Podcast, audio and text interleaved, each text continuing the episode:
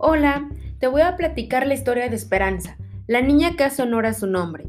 Esperanza es una niña de 9 años que radica en una comunidad del interior del estado de Puebla.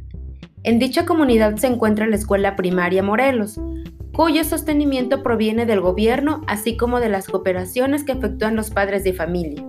Por lo tanto, los servicios con los que cuenta la escuela son los básicos, como son la cooperativa escolar, canchas de básquetbol que adecuan para jugar fútbol y otras actividades. Un edificio de dos niveles en donde se ubican las aulas y otro edificio con los sanitarios en la planta baja y la sala de docentes en la planta alta. Al ser una escuela pública, cuenta con la unidad de apoyo a la educación regular, conocida como USAER, la cual ofrece apoyo en el proceso de integración educativa de alumnas y alumnos que presentan necesidades educativas especiales, sin embargo, las actividades diarias de la propia escuela, las planeaciones, consejos técnicos y respuestas a solicitudes de la Secretaría de Educación Pública representan una limitante para atender aspectos emocionales en la comunidad escolar. Asimismo, y como resultado de la pandemia COVID-19, la realidad de la escuela es la atención a alumnos en dos modalidades, presencial y a distancia representando una situación de mayor demanda para los profesores. Ahora bien, al ser una comunidad rural, gran parte de las familias de los niños y niñas se dedican al campo y es muy común que el padre sea quien sale de casa en busca del sustento.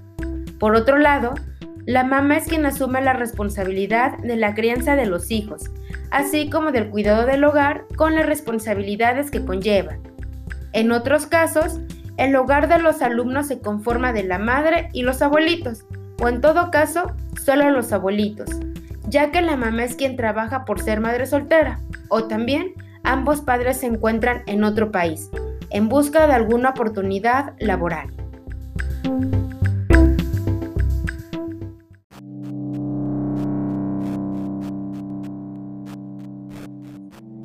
En el caso de Esperanza, ella perdió a su abuelito, quien para ella representaba todo un héroe y ser de motivación.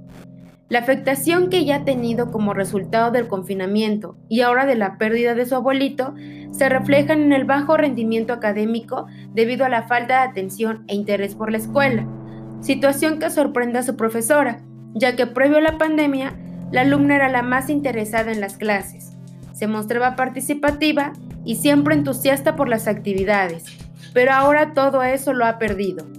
La docente, por su parte, ha comentado esa situación con la mamá de la alumna, ya que es quien acude a la escuela ante cualquier llamado. Sin embargo, ella también está pasando por un momento de duelo por la pérdida de su padre. Además, la docente ha detectado ciertas actitudes violentas por parte de sus alumnos, que podrían resumirse en la falta de habilidades interpersonales. Si tú fueras la docente, ¿qué harías? Para formular tu respuesta, te invitamos a escuchar el podcast Con el corazón también aprendo, así como revisar el contenido que se encuentra anclado en este enlace, titulado Con el corazón también aprendo, cuentos para trabajar las emociones en niños de primaria.